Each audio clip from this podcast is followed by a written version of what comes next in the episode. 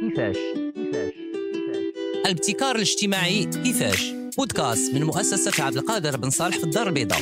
واش كتهمكم التحديات والمشاكل الكبرى اللي كتعيشها بلادنا؟ بغيتوا تسمعوا الأصوات المغربية اللي كتحمل مفاتيح التغيير الإيجابي؟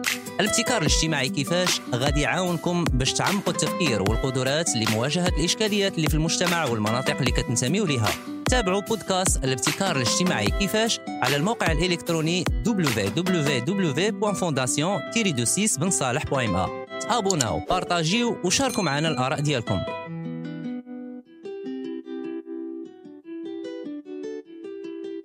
مستمعينا الاعزاء مرحبا بكم معكم سليم زريدي وأنتم في الاستماع لبودكاست الابتكار الاجتماعي كيفاش المقدم لكم من طرف مؤسسه عبد القادر بن صالح الحلقة ديال اليوم غنطرقوا لتعريف الابتكار الاجتماعي والمبادئ ديالو. اليوم كل واحد فينا كيتلاقى كل نهار بناس أحياء ومناطق اللي مازال كتعيش حالات من التهميش وكتعاني من إشكاليات اجتماعية. أطفال ما كيقدروش يكملوا الدراسات ديالهم شباب عاطل أحياء كتعيش اكتظاظ عمراني شوارع متسخة ضعف البنية التحتية الثقافية والرياضية ومشاكل التنقل داخل المدن مشاكل كثيره دايرة بينا وكنعيشوها كل نهار. وكل مرة نفس السؤال كيتطرح. حتى لمتى هاد المشاكل غادي يبقاو حاضرين. واش هاد الشيء ما غيتصلحش شي نهار؟ مع العلم أن السنين الأخيرة عرفات مبادرات وبرامج وديناميات كثيره اللي انخرطوا فيها فاعلين كتار. وترصدات ليها ميزانيات بمبالغ كثيره ما يمكنش اليوم ما نسألوش علاش هاد المبادرات ما قدراتش تلبي هاد الاحتياجات الاجتماعية؟ واش حيت هاد المبادرات والبرامج ما خداتش بعين الاعتبار الخصوصيات المحلية؟ واش ما كانش إدماج ديال الفئة اللي كتعاني من المشكل في إعداد هاد البرامج؟ واش هاد البرامج كان الهدف ديالها هو تلقى حل لعواقب المشكل بلا ما تطرق لأصل والمسببات ديالو؟ اللي خاصنا نعرفو أن هاد التساؤلات عن المبادرات والبرامج اللي عندها طابع اجتماعي أو مجتمعي والنتائج ديالها ماشي شي حاجة اللي خاصة بالمجتمع المغربي أو المجتمعات اللي في طريق النمو. هاد التساؤلات موجودة حتى في مجتمعات أكثر تقدما. اللي حتى هي كتعيش رهانات اجتماعية. ما قدراتش طرق العمل الحالية تلقى ليها استجابة مرضية. هاد المجتمعات اللي نقدروا نسميوها سباقة سألات وحلات ودرسات الإشكاليات الاجتماعية اللي كتعيشها. وكيفاش هي اليوم تتجاوب عليها كنظام اجتماعي كمؤسسات كسياسات عمومية كمنتخبين وكأفراد. ولقاو بأن باش الاحتياجات الاجتماعية تلبى بشكل فعال من الضروري احترام بعض الشروط. أشنو هما هاد الشروط؟ الحاجة الأولى هو أن الاحتياجات الاجتماعية خاصها تحدد على المستوى المجال الترابي اللي هو واحد الفضاء جغرافي وإداري معين كيتعايشوا فيه ناس مؤسسات خاصة وعمومية كيتفاعلوا فيه وكيخلقوا دينامية اجتماعية واقتصادية اللي يقدر يكون حي دوار قرية مدينة إقليم أو جهة لأن كل مجال ترابي عنده الخصوصيات ديالو.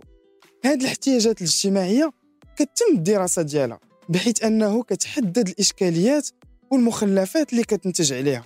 والأهم هو تحليل المسببات اللي أدت إلى ظهور هذه الإشكاليات وشكون هما المتدخلين كاملين اللي عندهم علاقة بها.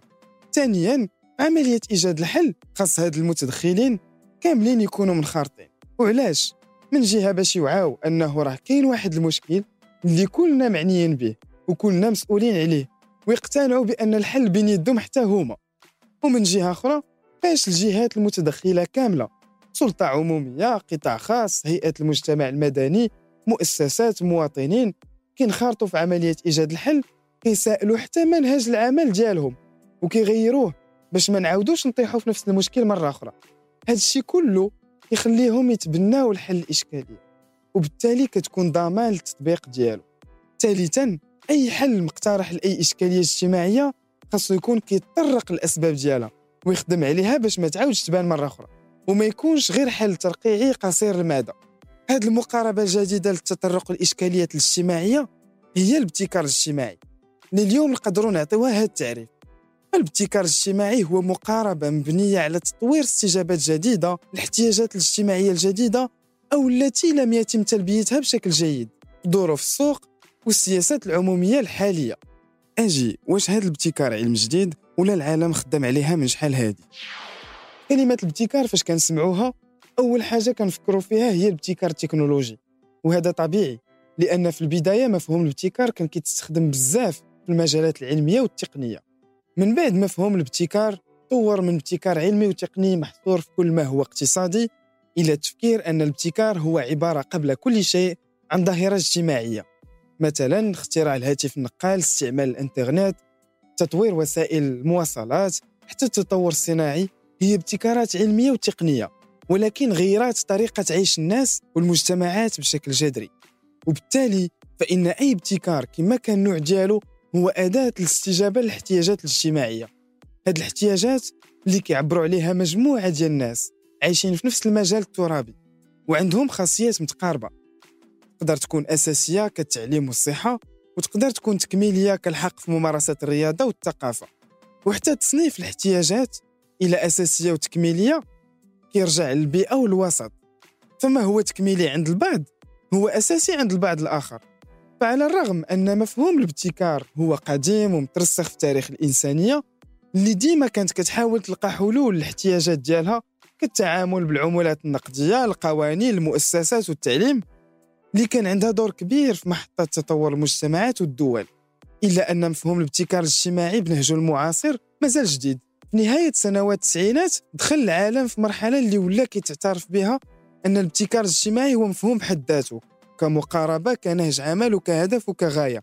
أول مبادرات في هذه المرحلة كانت من أصل كندي وبالطبع في ولاية الكيبيك عن طريق تقرير عن مجلس الكيبيك للأبحاث سنة 1999 وكذلك وثيقة تفكير نشرها مجلس العلوم والتكنولوجيا سنة 2000 كذلك بالكيبيك. هذه الأعمال الأكاديمية عطاو دفعة لسياسة الكيبيك في المجال العلمي والتكنولوجي اللي كانت من السباقين إدماج البعد الاجتماعي والثقافي وبالتالي الابتكار الاجتماعي لصالح تنمية المجتمع ورفاهية السكان.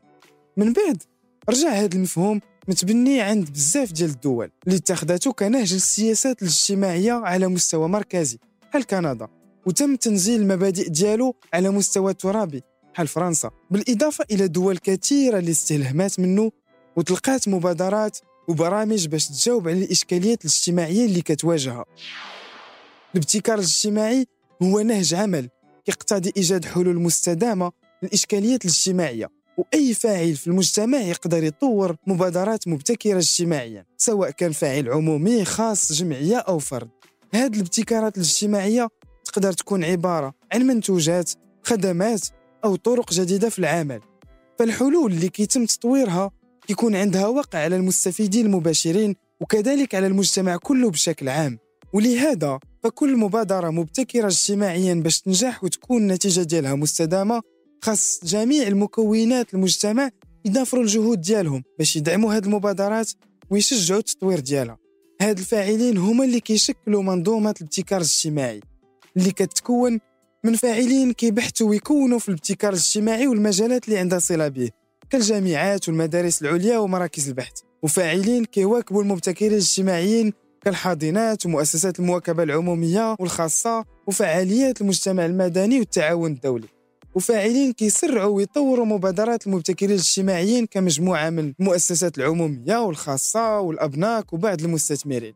وفاعلين كيساهموا في نشر ثقافة الابتكار الاجتماعي والتبني المجتمعي للابتكارات الاجتماعية كالمؤسسات الإعلامية والمؤثرين. وما نساوش الدور ديال المواطنين عامة اللي باستهلاكهم أو الاستفادة ديالهم من المبادرات المبتكرة اجتماعيا هما أيضا كيدعموا كيساهموا في تطويرها. من بعد ما خدينا فكرة في الحلقة ديال اليوم عن تعريف الابتكار الاجتماعي والمبادئ ديالو غادي نكتشفوا في الحلقة المقبلة أشنو هما مؤهلات الابتكار الاجتماعي في المغرب فين وصلت منظومة الابتكار الاجتماعي في بلادنا. كيفاش مختلف الفاعلين تساهموا في تطوير الابتكارات الاجتماعية؟